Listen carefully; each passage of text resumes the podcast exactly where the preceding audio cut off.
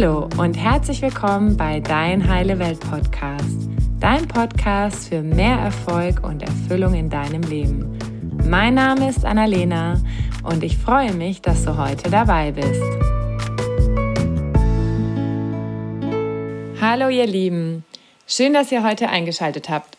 Heute habe ich einen ganz tollen Gast aus dem Bereich körperliche Gesundheit für euch. Das heutige Interview ist insbesondere für die Frauen unter euch interessant. Die Männer dürfen natürlich auch gerne zuhören, denn ihr kennt ja ganz viele Frauen, die von diesem Interview auch profitieren können. Sina Oberle ist Hormoncoach und eine von zwei Autorinnen des Blogs Generation Pille. In ihrem Blog und Podcast geht es um alle Themen, die für Frauen der Generation Pille relevant sind.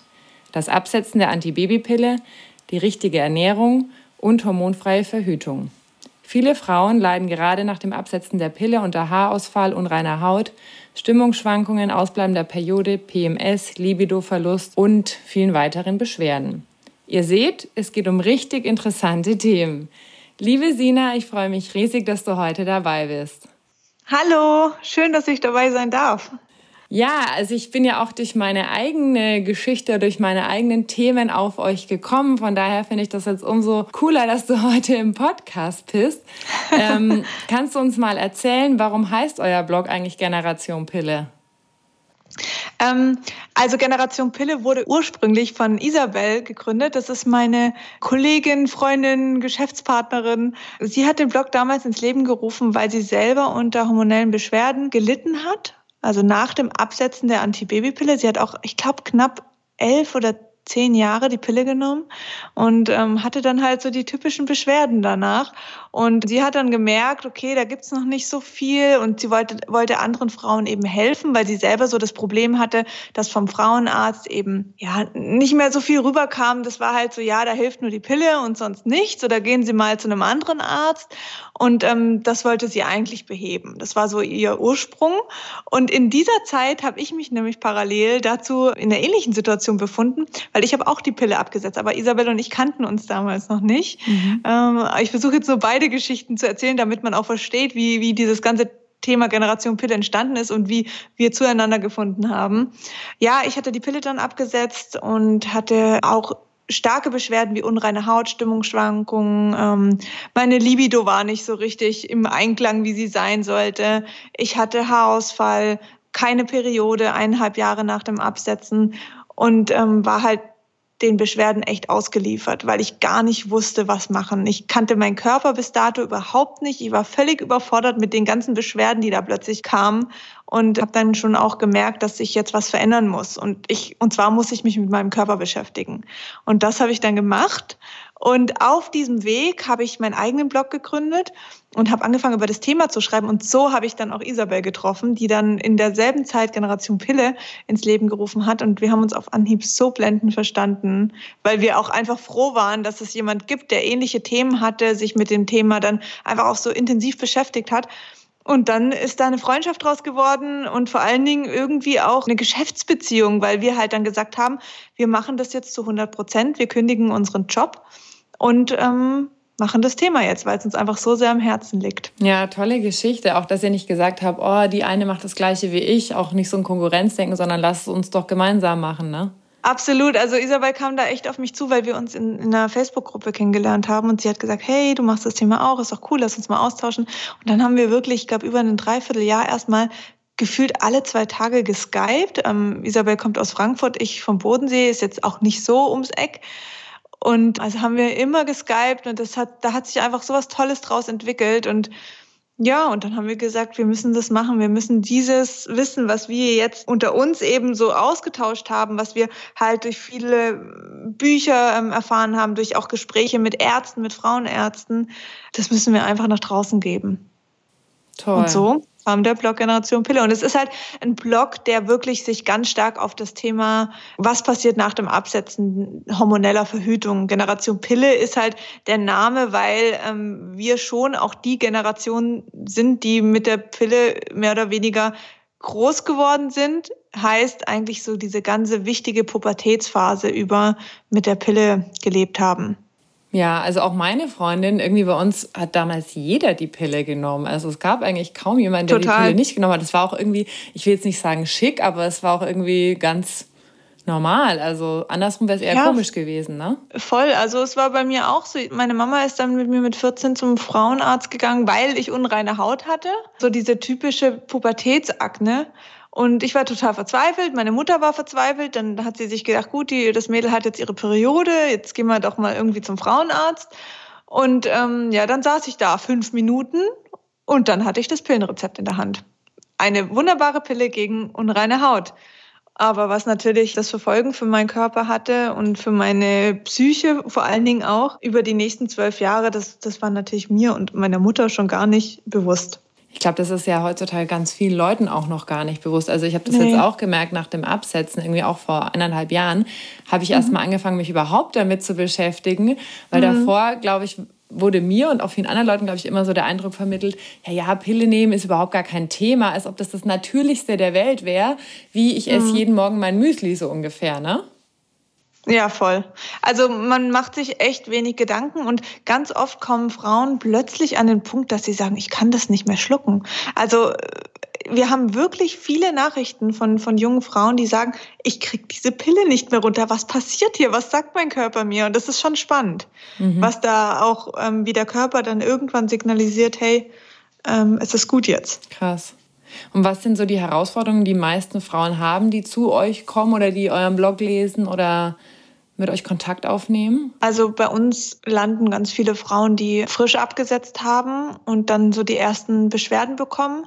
Die, die kein, es gibt natürlich auch, also da noch eine kleine Anmerkung, es gibt unfassbar viele Frauen, die setzen die Pille ab und haben keinerlei Beschwerden, die geht es einfach nur blendend, aber die landen natürlich auch nicht bei uns. Also in den seltensten Fällen. Wir haben auch welche, aber die meisten landen natürlich bei uns, weil sie Beschwerden haben. Und das sind dann so typische Sachen wie ähm, die Haare fallen aus, die Haut wird plötzlich unrein, die Periode kommt nicht mehr so, wie man das unter der Pille noch kennt. Man kommt irgendwie kurz vor, äh, also in der zweiten Zyklushälfte mit seinen Stimmungsschwankungen nicht mehr klar. Plötzlich heult man, dann ist man wieder happy und dann ist man total wütend und sauer und man weiß gar nicht, was passiert hier gerade mit mir, wer bin ich überhaupt. Ähm, das sind schon so die häufigsten Themen. Dann gibt's natürlich auch Krankheitsbilder. Also es gibt schon auch Krankheitsbilder wie Endometriose oder PCOS, also Zysten, solche Sachen, das, das kommt natürlich durchaus auch vor, dass uns Frauen schreiben, dass äh, bei ihnen sowas diagnostiziert wurde. Mhm. Und die entstehen dann nach Absetzen der Pille? Zysten zum Beispiel? kann, also auch unter der Pille können die entstehen. Also das, mhm. das hat einfach was damit zu tun, dass der Körper da noch nicht in einem hormonellen Gleichgewicht ist. Und dann kann sich sowas schon mal bilden. Das ist jetzt per nicht, nicht schlimm. Also eine Zyste kann kommen und die kann genauso schnell auch wieder gehen. Das sind einfach dann Reaktionen, die muss man, wenn die öfters passieren und auch schmerzhaft sind, muss man die so ein bisschen verfolgen. Mhm. Und, und darauf achten, vor allen Dingen halt ganz wichtig, und das gilt eigentlich in jeglichen Bereichen, was hat diese Zyste veranlasst, überhaupt zu kommen? Also wo steckt da die Ursache dahinter? Mhm. Ja, ja, danke erstmal. Ähm, kannst du uns sagen, weil ich glaube, das ist was, was viele Frauen gar nicht so genau wissen, zumindest war das bei mir so, wie mhm. also was macht die Pille eigentlich genau in unserem Körper? Also es gibt ja verschiedene Pillenpräparate. Aber wenn wir jetzt mal so diese herkömmliche Pille, das Kombipräparat aus einem künstlichen Progesteron und einem künstlichen Östrogen anschauen, dann passiert da Folgendes. Und zwar nehmen wir dieses ähm, Hormon, also die Pille ein und der Körper bekommt signalisiert, hey, hier passiert was, hier sind synthetische Hormone. Und der Körper muss irgendwie darauf reagieren. Dann wird gemeldet, okay, hier etwas, äh, diese Hormone wirken, fahren wir doch die eigene Hormonproduktion mal runter, also die Hormonproduktion der Sexualhormone, weil die zwei verstehen sich sonst nicht gut. Also ein künstliches Östrogen und ein körpereigenes Östrogen, die, das ist einfach zu viel, weil Hormone werden immer ähm, von Rezeptoren angezogen, die docken sich dann an und dann wirken sie. Und wenn diese ähm, Rezeptoren belegt sind von den künstlichen Hormonen, dann schwören die körpereigenen ja weiter im Körper rum. Das heißt, die müssen irgendwie reduziert werden, weil sonst haben wir ein Problem. Und der Körper entscheidet sich dann für eine, also man kann sagen, er pausiert die Sexualhormonproduktion oder er hemmt sie sehr, sehr stark.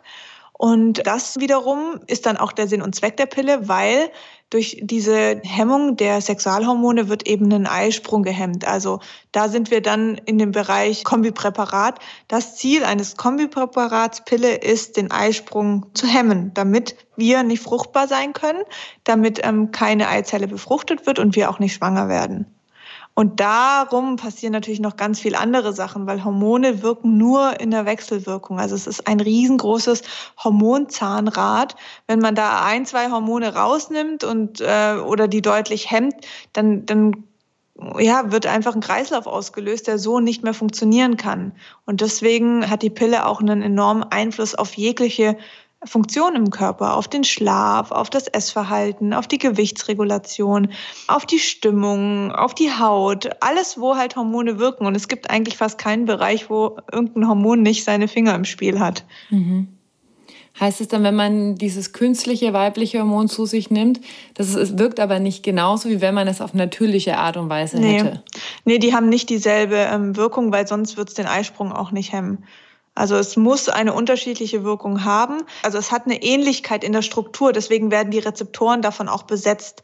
Aber die Wirkweise dahinter ist nicht gleich. Und deswegen haben auch viele Frauen unter der Pille tatsächlich starke Probleme. Mhm. Nur merken wir, und das ist ein ganz spannender Punkt, ich, ich werde oft gefragt, hast du die Pille vertragen oder wie ging es dir denn mit Pille?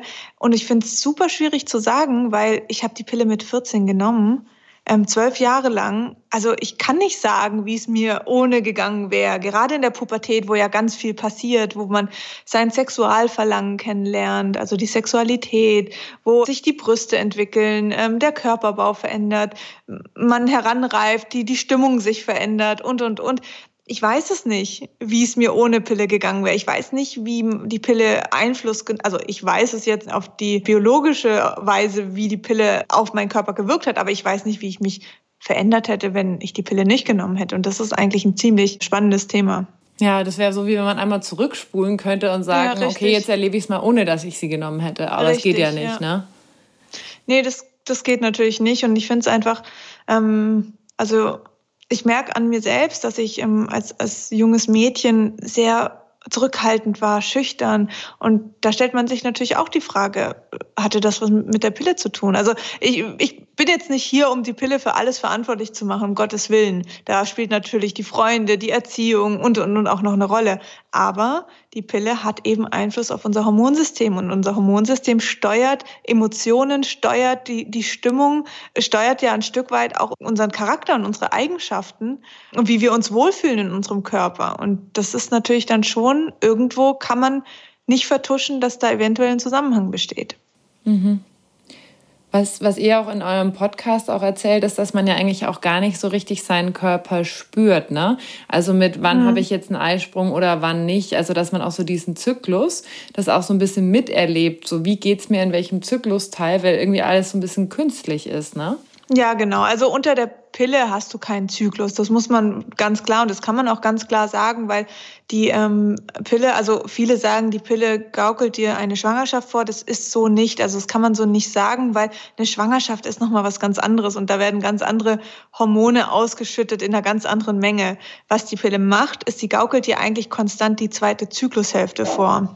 Also mhm. alles, was nach dem Eisprung bis zur Periode stattfindet. Und das ist das, was du in, in einem Zyklus erlebst, wenn du die Pille nimmst. Du hast den Eisprung nicht, das heißt, du bist konstant immer, der Körper denkt die ganze Zeit, okay, da wirkt einfach ein künstliches Hormon, was dich die ganze Zeit in der Situation befängt, in der zweiten Zyklushälfte zu sein und wartet eigentlich nur darauf, bis man dieses Hormon dann entzieht und dann durch das, also das ist da diese typische Pillenpause, die man einlegt, damit die äh, Menstruation kommt.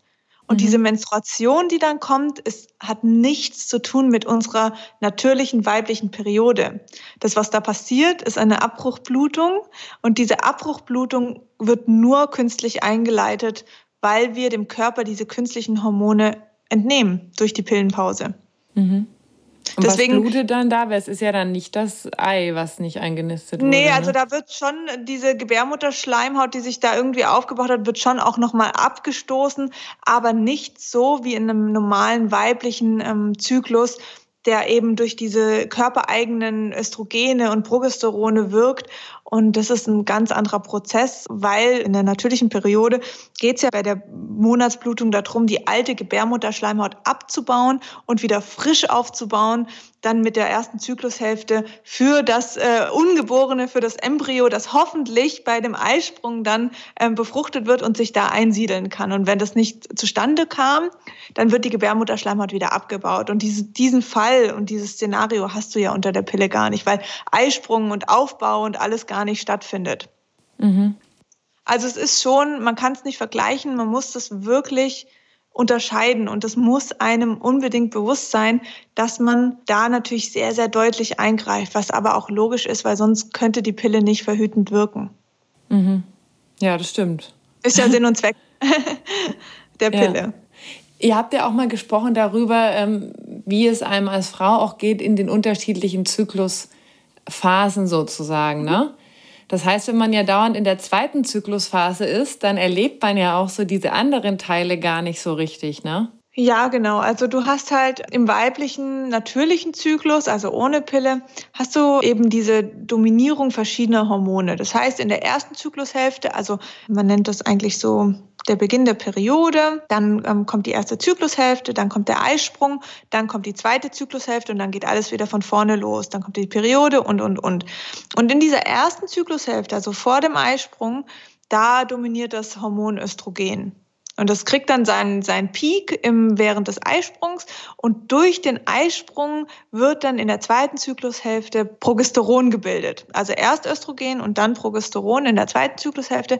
Und diese zwei Hormone, die haben eine Wirkung auf unsere Emotionen und, und auf unser Wohlbefinden. Und das Östrogen, und das ist aber auch ganz spannend, weil man muss, ein muss, also uns Frauen muss bewusst sein, in der Phase von Pubertät bis Wechseljahren geht es in unserem weiblichen Zyklus nur darum, dass wir befruchtet werden. Dass wir uns fortpflanzen, dass wir Kinder auf die Welt bringen. Hört sich so ein bisschen krass an, aber es ist einfach das, was die Natur uns mit dem weiblichen Zyklus vorgibt. Und da ist es halt so, dass wir dann in der ersten Zyklushälfte den Körper durch das Östrogen so darauf vorbereiten, wie, hey, geh raus, jetzt fühlst du dich gut in deiner Haut, jetzt bist du aktiv, du kannst alles schaffen. Wir sind viel selbstbewusster, wir fühlen uns viel, viel wohler in unserer Haut. Es wird auch mehr Wasser in die Haut gepumpt. Das heißt, unsere Haut, auch im Gesicht vor allen Dingen, wird viel strammer, viel straffer. Und da finden wir uns meistens auch schöner. Und mit Östrogen, mit dem Peak dann zum Eisprung hin, wirken wir auch auf Männer nochmal ganz anders. Also es, es gab mal eine Studie mit, mit Stripperinnen, da hat man geguckt, wie sich das Trinkgeld verhält. Und da war es tatsächlich so, die Frauen, die keine Pille genommen haben, in ihrer Eisprungphase haben am allermeisten Trinkgeld von den Männern bekommen. Weil sie da einfach auf die Männer am attraktivsten gewirkt haben. Weil die Natur natürlich möchte, dass sie sich jetzt paaren, dass es mhm. jetzt losgeht. Also so, es ist total logisch. Hätten wir das nicht, ich weiß nicht, ob wir uns fortpflanzen würden. Und das ist ja eben also ein Teil oder Sinn der Natur. Mhm. Und ähm, so ist unser weiblicher Körper natürlich auch ausgelegt. Und in der zweiten Zyklushälfte, also nach dem Eisprung, geht es dann wirklich darum, dass da denkt der Körper wirklich einige, also wenn der Eisprung stattgefunden hat, weiß der Körper nicht sofort, oder beziehungsweise das Gehirn nicht sofort, ob diese Eizelle jetzt befruchtet wurde oder nicht. Das heißt, der Körper arbeitet erstmal noch so super darauf hin, dass alles perfekt für diese Eizelle, diese nicht befruchtete Eizelle, ähm, ausgestattet ist. Die Gebärmutterschleimhaut wurde aufgebaut, alles wird zurechtgerückt, das Nest wird aufgebaut und dann erst irgendwann erfährt dann der Körper, wenn das Progesteron wieder sinkt, dass eben keine Befruchtung stattgefunden hat und dann kommt eben die Blutung die dann sagt, okay, Leute, wir machen hier wieder sauber, weil wir müssen uns wieder für den nächsten Zyklus vorbereiten. Wir bauen die Gebärmutterschleimhaut wieder komplett neu auf, damit wir immer frisch und bereit sind für die Befruchtung.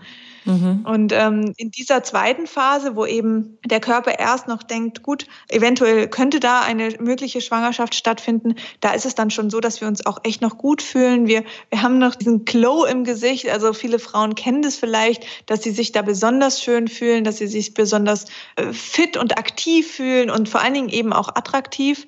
Und dann, wenn sich das Progesteron langsam abbaut, wenn es zur Periode hingeht, Dann kommt für die ein oder andere Frau so ein bisschen die Schattenseite, was natürlich dann sein kann, dass man vielleicht ein bisschen ruhiger wird, dass man nicht mehr so viel raus möchte, nicht mehr so viel ähm, unter Leute möchte, sondern man fühlt sich eher zu Hause wohl, man macht, man schaltet einfach einen Gang runter.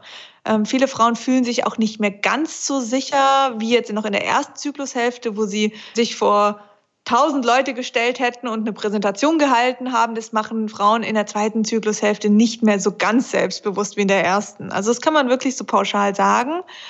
Und dann gibt's aber noch die Frauen, die natürlich dann da ihre starken Beschwerden bekommen, wie zum Beispiel starke Stimmungsschwankungen, also wirklich, dass sie von Weinen bis Lachen bis, äh, ich weiß gar nicht mehr, was hier Sache ist, aber auch Dinge wie Brustspannen, ja, solche oder unreine Haut, das sind dann aber wirklich wieder Beschwerden. Also da sind wir dann nicht mehr im Normbereich, das hat die Natur für uns auch nicht so ausgelegt, dass wir dann jedes Mal vor der Periode so ein Problem haben, sondern das ist eigentlich nur ein Zeichen, dass da was nicht im Einklang ist. Mhm. Das heißt, es hängt auch so ein bisschen davon ab, wie stark sind die Beschwerden. Wenn ich jetzt vielleicht so als Frau ein bisschen empfindlicher bin, dann ist es noch okay. Oder wenn ich während der Periode so ein bisschen ziehen habe, ist es auch normal.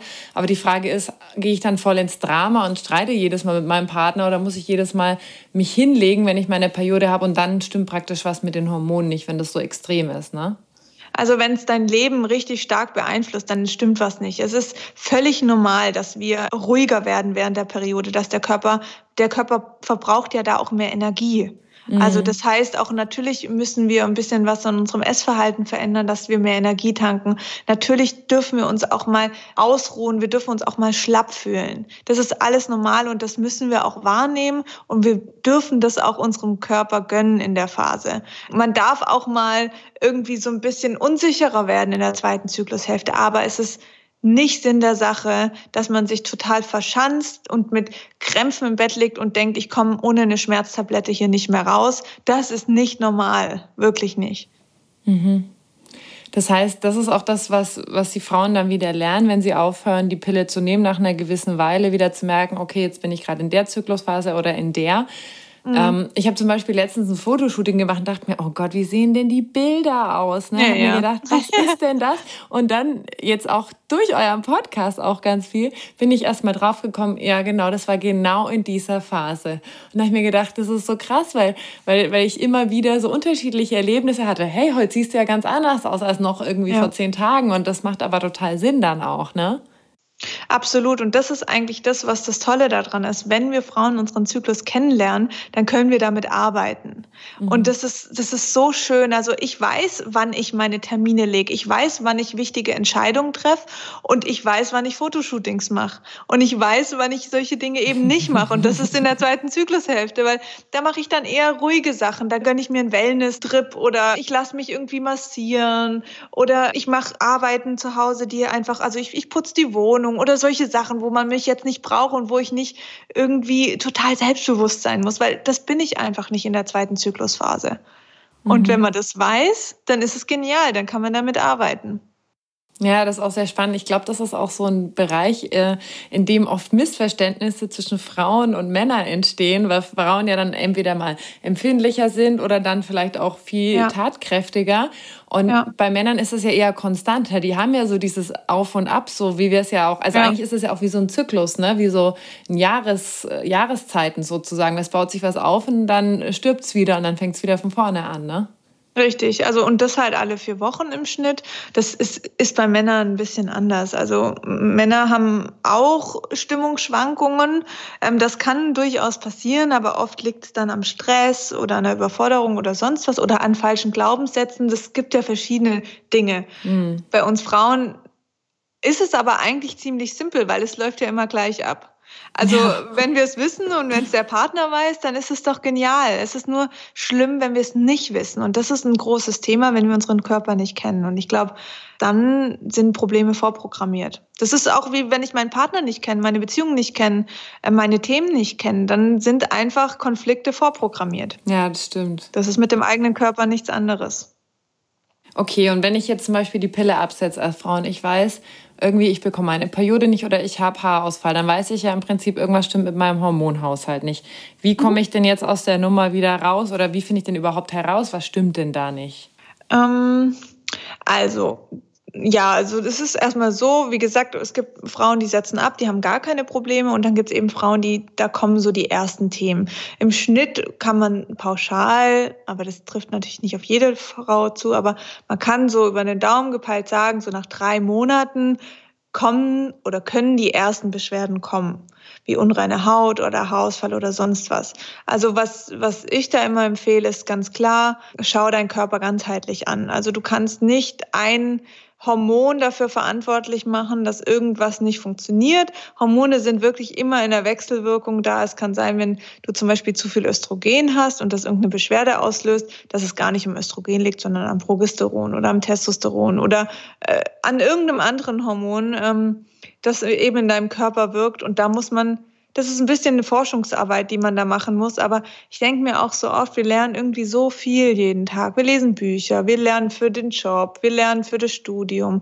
Aber irgendwie lernen wir nie für unseren Körper. Das ist so, das, der muss irgendwie funktionieren. Und wenn er halt nicht funktioniert, dann nehmen wir halt Medikamente oder irgendwie fluchen oder sonst was. Und ähm, ich glaube, das muss man ein bisschen brechen. Also da ist es schon wichtig, dass man sagt, okay, ich habe jetzt eben diese Beschwerde und jetzt fange ich an, mich damit zu beschäftigen. Was will mir mein Körper mit dieser Beschwerde jetzt ausdrücken? Ist es vielleicht der Darm? Das ist ein Punkt, wo man sagen kann, okay, da kann was nicht stimmen. Der Darm ist halt wirklich so die Basis unserer Gesundheit. Da passiert viel, da wird viel geregelt. Da geht es wirklich um Verdauung, um Verwertung von Nährstoffen, die ja eben für andere Prozesse wieder essentiell sind. Und wenn der Darm nicht richtig funktioniert, dann kann das schon mal eine Welle an Problemen auslösen. Mhm. Dann, dazu muss man natürlich auch sagen, die Pille steht mit dem Darm halt auch in Verbindung. Also die Pille ist ein, ein orales Medikament, das heißt, die läuft durch den Darm und die Pille kann aufgrund ihres künstlichen Östrogens auch Hefepilze fördern im Darm. Das heißt, Hefepilze sind zu viele schlechte Bakterien, ist da wieder ein Ungleichgewicht, das kann Verdauungsprobleme machen, das kann eine intakte Darmflora mit sich bringen und, und, und. Also da haben wir zum einen das Problem. Dann ein zweites Problem, was ich auch immer als Ratschlag mitgebe, schau deine Leber an, weil auch die Leber ist das Organ, das wirklich so eine Schranke vor die Pille setzt und sagt, hey, was willst du hier? Was machen wir mit dir? Ähm, jetzt schauen wir erstmal, ob du uns gut tust oder nicht. Mhm. Und spannend hier ist, jeden Tag, also und wenn man die Pille einnimmt, filtert die Leber 70 Prozent des Pillenwirkstoffs erstmal raus. Es wird erstmal komplett unschädlich für uns gemacht. Mhm. Und das ist natürlich heftig, jeden Tag. Also da kann man sich vorstellen, was die Leber da tagtäglich im Schnitt über 10, 12 Jahre für eine Aufgabe hat. Mal abgesehen, dass wir dann hier noch eine Kopfschmerztablette nehmen, hier noch irgendein Antibiotikum und, und, und. Das wirkt natürlich alles und da kann eine Leber auch echt mal, ja, so ein bisschen in den Burnout rasseln. Also die wird natürlich schon immer funktionieren, sonst haben wir echt ein großes Problem, wenn die nicht mehr entgiftet. Aber ähm, wenn die halt ihre ganzen Aufgaben nicht mehr so ausführen kann, zum Beispiel wie Östrogen abbauen, also die Leber baut Östrogen ab, die Leber erzeugt auch ein eigenes Hormon und ähm, wenn das natürlich alles nicht mehr richtig funktionieren kann, dann kann das Probleme auslösen wie unreine Haut, Haarausfall, Stimmungsschwankungen und, und, und. Ähm, das ist natürlich auch ein wichtiger Aspekt. Mhm. Da denken ja viele gar nicht dran. Ne? Also so, was hat die Pille jetzt mit der Leber zu tun? Also das erzählt einem ja auch beim Frauenarzt niemand, ne? dass das alles so miteinander zusammenhängt. Ne? Ja, leider. Okay. Das heißt, wenn ich jetzt weiß, wie finde ich das denn dann heraus, wenn ich weiß, okay, irgendwas stimmt mit meinen Hormonen nicht, wie kann ich das testen? Also Hormone kann man natürlich zum einen testen, das kann man über einen Speicheltest machen. Da würde ich aber raten, sechs Monate nach Absetzen der Pille erstmal keine Hormone zu testen, weil äh, man muss sich das vorstellen, dadurch, dass ja über die letzten Jahre unter Pilleneinnahme eben dieses künstliche oder diese künstlichen Hormone gewirkt haben, ähm, wurde die eigene körpereigene Produktion heruntergefahren. Der Körper braucht also da ein bisschen Zeit, um sich wieder zu regulieren. Das mhm. heißt, zehn Jahre im Schnitt jetzt keine ähm, Sexualhormone produziert oder nur wenige. Da muss man erstmal anfangen, wirklich wieder zu lernen, wie geht diese Produktion. Nicht jeder Körper schafft das von heute auf morgen. Mal abgesehen davon, dass die Sexualhormone auch erst mit der Pubertät richtig erzeugt werden und der Körper eigentlich mit Beginn der Pubertät einige Jahre braucht, bis diese körpereigene Hormonproduktion richtig eingestellt ist. Und wenn wir diesen Schritt, diesen wichtigen Prozess natürlich mit einer Pilleneinnahme von einem 14-jährigen Mädchen unterbrechen, dann weiß der Körper nicht richtig, wie das funktioniert. Und das äh, muss er erstmal lernen. Der schafft es. Unser Körper ist wirklich echt sehr, sehr komplex und sehr, sehr faszinierend. Aber manchmal braucht man da einfach ein bisschen Zeit. Also macht es keinen Sinn, Hormone in den ersten sechs Monaten nach dem Absetzen zu, zu testen, weil völliges Chaos wahrscheinlich rauskommen wird. Mhm. Ähm, ja, deswegen würde ich da ein bisschen Zeit vergehen lassen. Und die kann man dann über einen Speicheltest prüfen lassen. Okay, das heißt, macht dann auch der Körper mit der Pubertät sozusagen dann weiter an der Stelle, wenn man aufhört, die Pille abzusetzen? Also um ehrlich zu sein, kann ich dir das nicht ähm, fachlich sagen, ob das jetzt genau dasselbe ist wie in der Pubertät, weil ähm, die Brüste und alles, das sind ja schon, das ist ja schon gewachsen, also es ist ja schon was da. Aber mhm. ähm, rein auf der emotionalen Basis kann ich dir selber als äh, Pillenabsetzerin und das, was ich täglich von anderen Frauen erlebe, ähm, da schon sagen, dass es sich so anfühlt, ja. Mhm. Oftmals. Aber ob das jetzt wirklich dieser, genau dieser Prozess ist, das kann ich dir nicht sagen. Da würde ich mich jetzt zu weit aus dem Fenster legen. Ich muss auch ehrlich sagen, ich glaube, dass es da auch noch nie wirklich jetzt eine, eine fachlich untermauerte Aussage gab, dass es da jetzt eine Studie zu gibt, ob das identisch dasselbe ist. Zumindest ist mir diese Studie nicht bekannt. Aber wirklich so vom Gefühl her, wie man sich fühlt, ähm, ist, kommt es sehr ähnlich. Mhm. Und wie lange kann das dann dauern, bis sich ein Körper regeneriert? Du hast ja gemeint, manchen geht es nach ein paar Monaten schon wieder super. Wie, lange kann sowas gehen? Ähm, schwer zu sagen. Also das kommt immer darauf an, wie ähm, ist dein Gesundheitszustand, wie funktioniert der Darm, die Leber, wie viel, wie sind deine Nährstoffe, bekommst du ausreichend Nährstoffe, wie viel Stress hat dein Körper? Und Stress ist ja nicht nur, ich gehe jeden Tag zur Arbeit und habe da einen Druck, weil mir der Job irgendwie nicht gefällt oder weil ich mich mit Kollegen ärgern muss, sondern Stress ist ja vieles. Stress sind falsche Glaubenssätze, die mich seit Jahren, vielleicht schon seit meiner Geburt irgendwie belasten. Stress ist auch eine falsche Ernährung. Stress bedeutet auch Krankheitsbilder oder Medikamenteneinnahme. Das ist alles für den Körper Stress. Also Stress ist da natürlich ein großes Gebiet, aber je nachdem, wie du da aufgestellt bist, je nachdem, wie lange du die Pille genommen hast und je nachdem, wann du angefangen hast, die Pille zu nehmen. Also es macht definitiv einen Unterschied, ob ich die Pille mit 20 das erste Mal nehme oder mit 14. Mhm. Weil mein Körper einfach dann, ähm, wenn ich 20 bin, schon mindestens sechs Jahre Zeit hatte, ähm, sich irgendwie einzustellen. Das macht die Geschichte jetzt nicht um Unmengen besser, aber hilft zumindest mal ein bisschen, weil der Körper eben da halt sich wirklich gut entwickeln konnte und dieses, diese Sexualhormone produzieren konnte. Äh, das kommt dann wirklich drauf an. In der Regel, Frauenärzte sagen, bis zu also zwischen sechs und zwölf Monaten braucht man im Schnitt, um sich da wieder einzustellen, dass der Körper sich reguliert.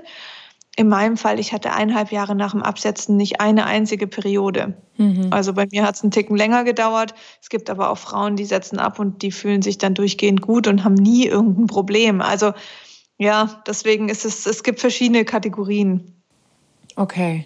Das heißt, wenn jetzt eine Frau die Pille abgesetzt hat, dann den Hormontest nach ein paar Monaten gemacht hat und äh, sich herausstellt, okay, die Hormone passen jetzt nicht, dann würden ja vielleicht manche Ärzte sagen, ach, das Hormon fehlt, das musst du wieder künstlich nehmen, aber das ist ja an der mhm. Stelle ja dann wieder nicht gut. Was können die denn machen, um den Hormonhaushalt dann ins Gleichgewicht zu bekommen? Also dieser Hormontest ist jetzt auch nicht zwingend notwendig. Man kann natürlich auch, weil Hormone, also wenn ein Hormon nicht richtig ähm, ausgeschüttet wird oder zu viel ausgeschüttet wird, hat, ist das nicht allein die Ursache. Also auch dahinter steckt natürlich wieder eine Ursache. Das heißt, oftmals ist es da wirklich Darm, Leber, Vitalstoffe, Stress. Mhm. So, das sind so die vier Punkte, die kann man wirklich pauschal nennen. Mhm. Die haben oft einen Zusammenhang vor allen Dingen was unsere Hormone betrifft. Also würde ich da halt immer ansetzen. Man kann immer die Ernährung umstellen. Da kann ich auch schon die Pille nehmen. Also das kann man durchaus vorbeugend machen. Ähm, man kann immer auf den Darm achten, dass ich zum Beispiel mehr fermentierte Lebensmittel einbaue, die Milchsäurebakterien enthalten und halt gut für die Darmflora sind. Dass man ein bisschen weniger Milch trinkt, ein bisschen weniger Weißmehl und Weizenprodukte zu sich nimmt, was im Darm einfach nicht so gut tut dass man die Leber unterstützt mit Bitterstoffen, weil die Leber einfach aufgrund der Gallensäureproduktion Bitterstoffe sehr gerne hat. Und da ist die Gallensäureproduktion einfach sehr wichtig, auch wieder für die Verdauung. Und nur eine gut funktionierte Leber kann eben dann auch die Nährstoffe aus der Nahrung aufnehmen, speichern und vor allen Dingen weitergeben an die Haut, damit wir keine unreine Haut bekommen, an die Haare, damit sie nicht ausfallen und, und, und. Ähm, ja, und auch sein Stressthema. Und ich glaube, darüber berichtest du ja auch einiges in, in deinem Podcast dass man da halt wirklich auch schaut, was, was sind so meine Themen, was sind meine Dinge und wie kann ich meinen Körper da ganzheitlich heilen. Und da ist natürlich die Psyche ein großer Punkt. Mhm. Ja, es hängt ja alles mit einem zusammen, ne? so wo du gerade ja. gemeint hast, wie die Pille mit der Leber und dann mit dem Rest, mit der Haut und alles zusammenhängt. So ist das ja auch mit den Glaubenssätzen und mit, mit den Mustern, die wir auch im Leben haben. Ja. Richtig. Ja, super. Und welche Verhütungsmittel empfehlt ihr jetzt alternativ? Weil es soll ja dann wieder irgendetwas sein, was nicht hormonell ist, ne? Mhm. Also da gibt es auch ein, paar Sachen, die man machen kann. Also auch da ist natürlich, das muss zu einem passen. Ich würde mich niemals hinstellen und sagen, das hier ist die beste Verhütungsmethode. Das Einzige, was ich machen würde, ich könnte mich hinstellen und sagen, das ist die beste Verhütungsmethode für mich. Und ich glaube, das ist das, was man halt auch wieder rausfinden muss. Und da ist es einfach wichtig, seinen Körper kennenzulernen, ähm, was passt für mich. Und es gibt natürlich Methoden wie zum Beispiel diese ganzen Kupfervarianten, Kupferkette, Kupferspirale, Kupferball in verschiedenen Größen und Ausführungen. Das kann eine Option sein, da hast du dann keine Hormone drin. Du kannst zum Beispiel diese typischen Barrieremethoden verwenden wie Diaphragma oder auch Kondom. Kondome sind übrigens, wenn man die richtige Größe anwendet, sehr, sehr, sehr sicher und vor allen Dingen auch sehr, sehr angenehm. Also Kondome sind so ein bisschen die haben so einen schlechten Ruf, dass man nichts spürt. Das liegt meistens daran, dass die falsche Kondomgröße verwendet wird. Dann gibt es aber auch so ganz tolle Methoden, wie die zum Beispiel jetzt für mich am besten sind. Ähm, das ist die natürliche Verhütung. Da gibt es ein, Regelwerk, das nennt sich Sensiplan. Und da ist ein ganz bestimmter Algorithmus dahinter, wie man eben seine fruchtbaren Tage auswerten kann. Und in dieser Zeit verhütet man eben mit einer Barrieremethode wie zum Beispiel Kondom. Mhm. Genau. Das sind so die Varianten, die man dann eben hat als Alternative zu den hormonellen Verhütungsmitteln. Und zu all diesen Themen, also zu all diesen Punkten, sei es jetzt Ernährung oder hormonfreie Verhütung und so weiter, gibt es ja auf eurem Blog auch noch ganz, ganz viel Information. Das heißt, wenn jetzt jemand von euch was gehört hat und sagt, hey, oh, das ist ja voll spannend, ich will darüber mehr wissen, weil wir können das jetzt nicht alles in dieses Podcast-Interview packen, dann gibt es ja auf eurem äh, Blog und auch in eurem Podcast, gibt es ja zu jedem Thema, worüber wir jetzt gesprochen haben, ja auch nochmal eine einzelne Folge sozusagen. Ne? Also ihr habt ja schon richtig viel Content produziert und ja, also da ist mhm. richtig viel bei euch zu finden. Super. Ja, uns gibt es ja auch schon eine ganze Weile. Also wir hatten jetzt genügend Zeit, um ähm, vieles aufzubereiten.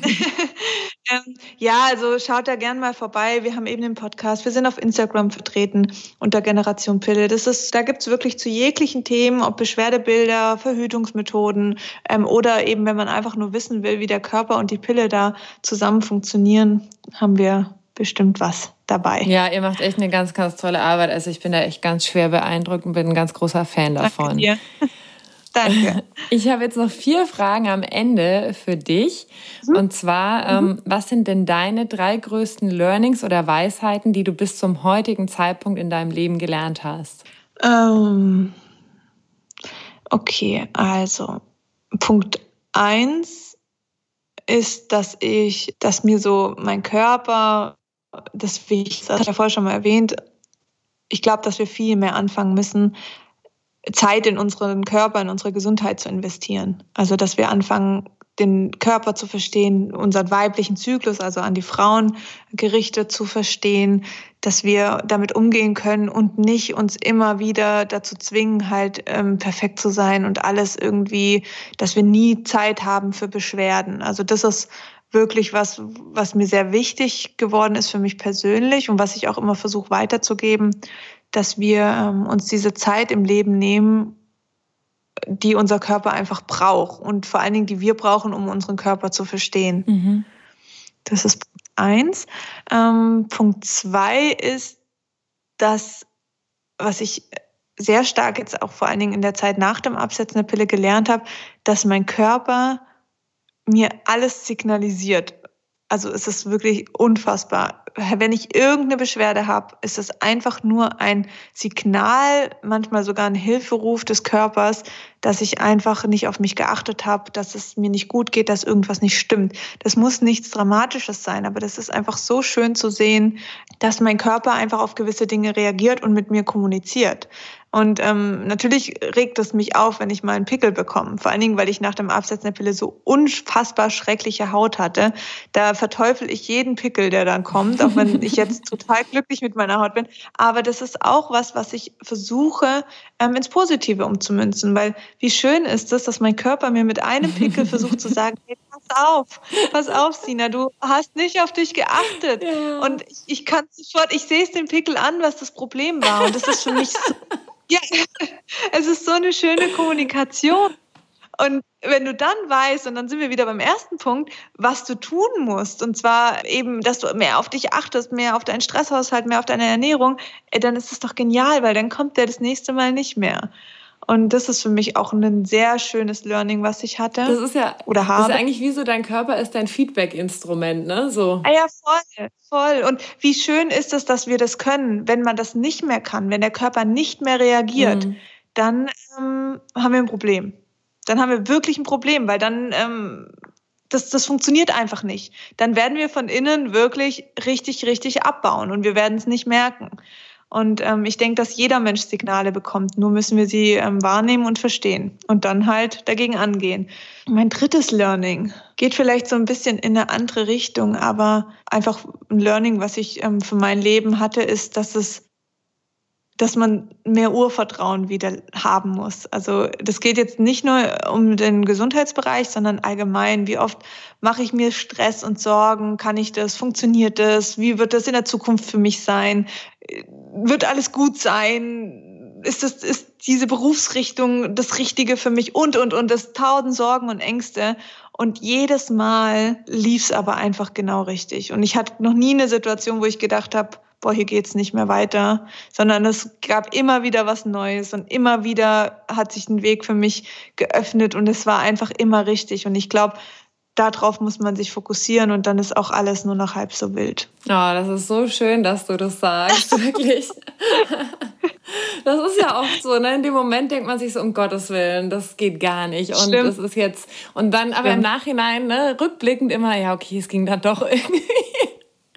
Es ist wirklich, also ich habe auch irgendwann gelernt, mich nicht mehr so hundertprozentig ernst zu nehmen. Weißt du, das ist das ganze Leben, man, man darf schon alles so ein bisschen mit Humor nehmen und man muss auch nicht alles immer so steif sehen. Und natürlich sprechen wir viel oder ich über Ernährung und ich sage, das ist gut, das ist nicht gut und und und. Aber hey, es ist, es ist cool, wenn du mal eine Schokolade isst. Es, ist, es geht nur wirklich um, dass du dich damit wohlfühlst. Und man darf das Leben nicht immer so eng sehen und perfektionistisch und alles muss laufen und alles muss gut sein und perfekt sein. Wir müssen erreichen und arbeiten und arbeiten, sondern manchmal darf man auch sich selbst nicht so ernst nehmen und einfach da auf sich selbst hören, auf das Urvertrauen. Das wird eigentlich alles geregelt. Hm, sehr schön. Dann habe ich noch eine Frage für dich. Was bedeutet für dich Heilung? Du hast aber Fragen. das ist, okay, das habe ich mir, die Frage habe ich mir noch nie gestellt. Ich muss kurz nachdenken. Aber das muss jetzt auch gar ähm, nicht unbedingt jetzt auf Generation Pille bezogen sein, sondern für dich kann Heilung, ja. es kann auch was anderes sein, ne? Ja. Also Heilung ist für mich das, mm, ja, dass ich halt einfach so völlig meinem Körper vertraue. Also dass, dass ich auch nicht Körper und Geist so unterscheide. Mhm weil oft habe ich das Gefühl, dass ich auch, also wie beschreibe ich das am besten? Ich habe so das Gefühl, oft du hast halt den Körper, die Hülle da und dann hast du irgendwie deinen Geist und deine Emotionen und deine Ängste und Sorgen und alles, was eben da drin steckt.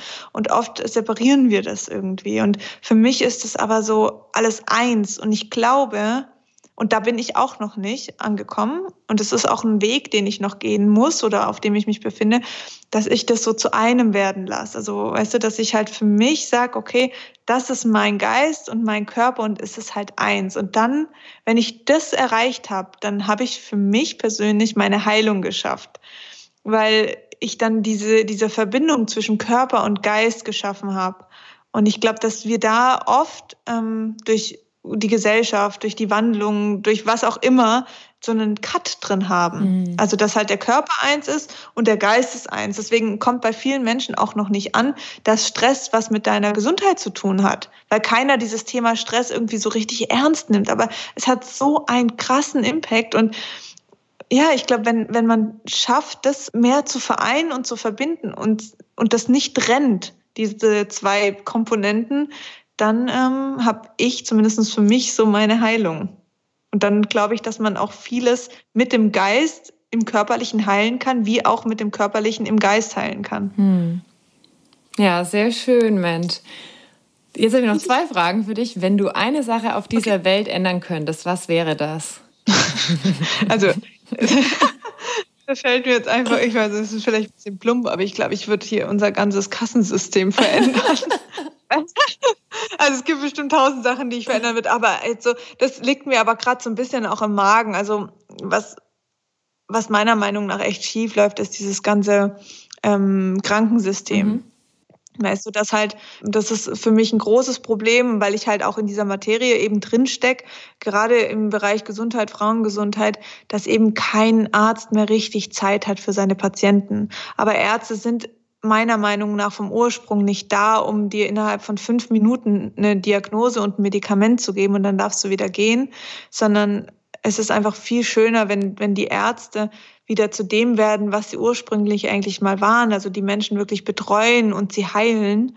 Und das sind aber nicht die Ärzte. Also das Problem liegt nicht an den Ärzten, sondern das Problem liegt an dem System dahinter, dass kein Arzt mehr wirklich Zeit und Budget hat für seine Patienten. Mhm. Und das ist sehr, sehr traurig. Und das wissen viele nicht. Also viele landen bei uns und verteufeln einfach ihren Frauenarzt, weil der sagt, ja, da hilft nur die Pille klar gibt es solche und solche. Manche haben auch einfach das Wissen nicht, aber auch da steckt wieder ein System dahinter, das Bildungssystem. Und da muss viel, viel mehr Arbeit geleistet werden. Wir brauchen viel mehr Zeit, viel mehr Budget für, für kranke Menschen oder vor allen Dingen auch präventiv. Also man darf sich ja kaum mehr erlauben, als gesunder Mensch zu einem Arzt zu gehen und zu sagen, hey, darf ich mal meine Vitalstoffe checken, weil mich interessiert mhm. einfach, wie meine Nährstoffe aktuell abgedeckt sind. Du wirst schräg angeguckt, weil das heißt, hey, was willst du hier? Ist doch alles gut, solange du keine Beschwerden hast. Was willst du hier? Aber darum geht's nicht, mhm. weil ich möchte ja tief, ich möchte ja gucken, ähm, ob ich vielleicht irgendwie in einen Mangel rutsche, um dass ich jetzt schon was tun kann mit meiner Ernährung.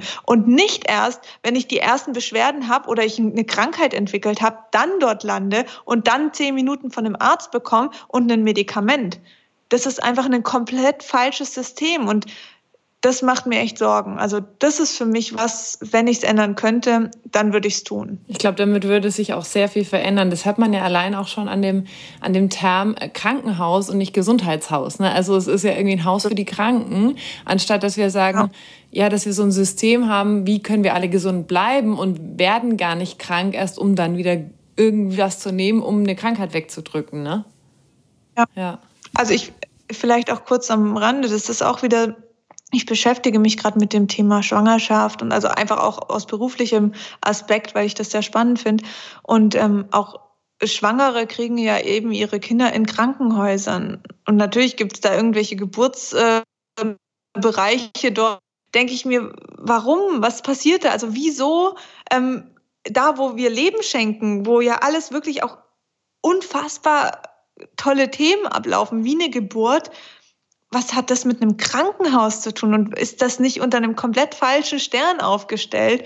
Und das ist echt ja erschreckend. Und ich glaube, da das ging, hat sich einfach in eine komplett falsche Richtung entwickelt. Also das würde ich mir wünschen, dass sich das verändert und dass auch die Pharma, also natürlich hat sich viel weiterentwickelt im Bereich ähm, Forschung und Technik und wir sind schon viel, viel weiter, aber ähm, auch nochmal zum Thema Pille. Die Pille wurde 1970 auf den Markt gebracht, also zumindest in Deutschland, 1960 in Amerika. Und ähm, damals gab es schon Schlagzeilen. Steht die Pille in Verbindung mit unreiner Haut? Steht die Pille in Verbindung mit Libidoverlust? Steht die Pille in Verbindung mit äh, Selbstmordrate und ähm, irgendwie Depressionen. Und diese Schlagzeilen, die kannst du eins zu eins heute abdrucken in, in bekannten Zeitschriften. Und das wird auch so gemacht. Und ich denke mir, was ist passiert die letzten 40, 50 Jahre? Hm. Gar nichts gefühlt. Also was und das kann doch nicht sein. Wir haben uns doch so viel weiterentwickelt. Es ist doch so viel andere. Die Gegebenheiten sind ganz anders. Aber warum kann man Schlagzeilen von damals, zum Thema Pille zumindest, heute genauso wiederverwenden und wir haben immer noch keine Antwort? Also irgendwas läuft da gewaltig schief und das ist wirklich was für mich, was ich gerne verändern würde, wo mir viel, viel dran liegt. Ja, da leistet ihr ja auch einen großen Beitrag dazu bei, mit der ganzen Aufklärung, die ihr macht. Wirklich. Weil ich meine, je mehr Menschen auch darüber Bescheid wissen und sich anders entscheiden, das ist ja wieder das mit der Eigenverantwortung und dann sagen, okay, ich entscheide Klar. mich äh, gegen die Pille zum Beispiel oder gegen was auch immer Medikamente zu nehmen, vielleicht gibt es einen anderen Weg. Dadurch wird sich ja das mhm. System irgendwann auch verändern, wenn es die Menschen nicht mehr so nachfragen. Ne? Total. Also wir sind, wir sagen immer, wir sind keine ähm, Pillengegner, wir sind einfach nur Kritiker. Mhm. Und wenn ich mich als Frau entscheide, die Pille zu nehmen, weil ich weiß, wie sie wirkt, hey, super cool, dann ist das deine Entscheidung mhm. und du hast sie getroffen unter jeglichen Aspekten. Diesen Frauen würden wir auch niemals irgendwie was vorwerfen, um Gottes Willen. Das ist die Entscheidung der einzelnen Frau. Und die Pille ist nun mal ein sicheres Verhütungsmittel und das ist ein simples Verhütungsmittel. Mhm. Aber wenn ich das nicht weiß und einfach nur konsumiere, weil ich unreine Haut habe oder weil ich 14 bin und keine Ahnung von der Welt, mhm. also jetzt mal ganz doof gesagt, ähm, dann ist es der falsche Ansatz. Und das ist das, was wir verändern möchten. Ja, schön. Jetzt eine letzte Frage noch. Was ja? oder wo ist denn deine persönliche heile Welt? Also, du meinst jetzt für mich oder in der gesamten Welt? Das kann, also es kann ein Ort sein, das kann irgendwie etwas sein, was du tust, wo, wo du das Gefühl hast, oh, jetzt ist hier alles gerade voll gut, jetzt ist irgendwie meine heile Welt hier. Mhm. Also mein Sternzeichen ist ja Stier. Und Stieren sagt man ja nach, dass sie gern ähm, Nester bauen. Ja. Und ich bin so wirklich, also ich, ähm, für mich ist die Welt heil, wenn ich einfach mein Zuhause habe, wo ich mich wohlfühle. Und ich stelle mir das einfach irgendwie so schön vor, wenn ich eine Familie habe, wenn ich Kinder habe, denen ich dann das Leben irgendwie zeigen kann und mit denen gemeinsam ihr Leben erleben kann. Und das ist für mich eigentlich aktuell so meine heile Welt und wo ich mich auch wahnsinnig drauf freue, dass es hoffentlich in den nächsten Jahren so für mich sein wird. Ja, also so stelle ich mich, mir das vor. Und so jetzt vom Ort her ist es wirklich irgendwie, also bei mir spielt sich sehr viel in meinem Zuhause ab. Das ist mein Nest. Ich reise zwar auch gern, aber zu Hause ist wirklich, ja, da, da ist mein Herz, da ist alles, was ich brauche. Mhm. Dankeschön. Das ist auch so schön, dass du nochmal sagst, Tiere bauen gerne Nester. Ich bin auch Stier und ich finde das auch so wichtig, wie es zu Hause aussieht. Und mein Freund denkt sich Wahnsinn. immer, warum, warum ist sie da so bekloppt? Warum ist sie so detailverliebt und so? Aber das ist mir einfach wichtig. So, und danke nochmal fürs Teilen. Ja. Schön. Ja. Okay, wie erreichen dich denn die Menschen, beziehungsweise euch die Menschen am besten? Oder was ist die einfachste Möglichkeit, um mit euch in Kontakt zu treten? Also uns findet man eigentlich über jegliche Kanäle unter Generation Pille. Also wir sind sowohl auf ähm, Instagram, wir haben einen eigenen Podcast, wir haben eine geschlossene Facebook-Gruppe mit jetzt schon über 8000 Frauen. Oh, mega. Ähm, wir haben einen Blog Generation äh, Pille. Wir haben, haben wir noch was? Podcast habe ich schon gesagt. Nö, das war's. Ja, reicht aber auch aus. Und da findet man uns. Und ja, ich habe jetzt ganz neu, um so ein bisschen auch das Thema nochmal zu erwähnen, ähm, eine eigene Firma gegründet, wo es auch nochmal um Produkte bei hormonellen Beschwerden geht. Da findet man mich unter Pow Pow Essentials und da wird so die nächste Zeit ganz viel tolles Neues kommen. Es geht in erster Linie um ätherische Ölmischungen bei hormonellen Beschwerden. Also da könnt ihr auch gerne mal vorbeischauen. Ich freue mich auf jeden Fall. Und ja, das ist so, wo man mich oder auch Isabel und mich als Generation Pille findet. Super, vielen herzlichen Dank für all den, ja, all dein Wissen, was du mit uns geteilt hast und auch so deine Geschichte, eure Geschichte. Ich glaube, es war für ganz, ganz viele Zuhörer super wertvoll, einfach mal so einen groben Überblick zu bekommen. Wie sieht es eigentlich aus mit der Pille? Was macht das mit mir? Und wie kann ich auch meinem Körper wieder helfen, da gesund zu werden? Tausend Dank, liebe Sina. Es war echt ein ganz, ganz wundervolles Interview. Danke für die tolle Arbeit, Dankeschön. die ihr macht. Das ist echt, ja, Ihr leistet da echt einen ganz, ganz großen Beitrag und auch danke an euch da draußen fürs Zuhören und ich freue mich, wenn ihr beim nächsten Mal wieder einschaltet. Bis ganz bald. Tschüss. Tschüss. Danke, dass du dir heute die Zeit genommen hast, um diesen Podcast anzuhören, denn damit hast du nicht nur etwas für dich getan, sondern auch für dein Umfeld und auch für die Welt da draußen. Wenn dir diese Folge gefallen hat, dann freue ich mich, wenn du den Podcast bewertest und mit deinen Freunden und deiner Familie teilst. Und wenn du Fragen hast oder dir eine Folge zu einem bestimmten Thema wünschst, dann schick mir super gerne eine E-Mail oder eine Nachricht per Instagram und dann wird es vielleicht bald eine Folge zu diesem Thema geben. Danke für dein Sein und ich wünsche dir noch einen ganz, ganz wunderschönen Tag. Deine Annalena.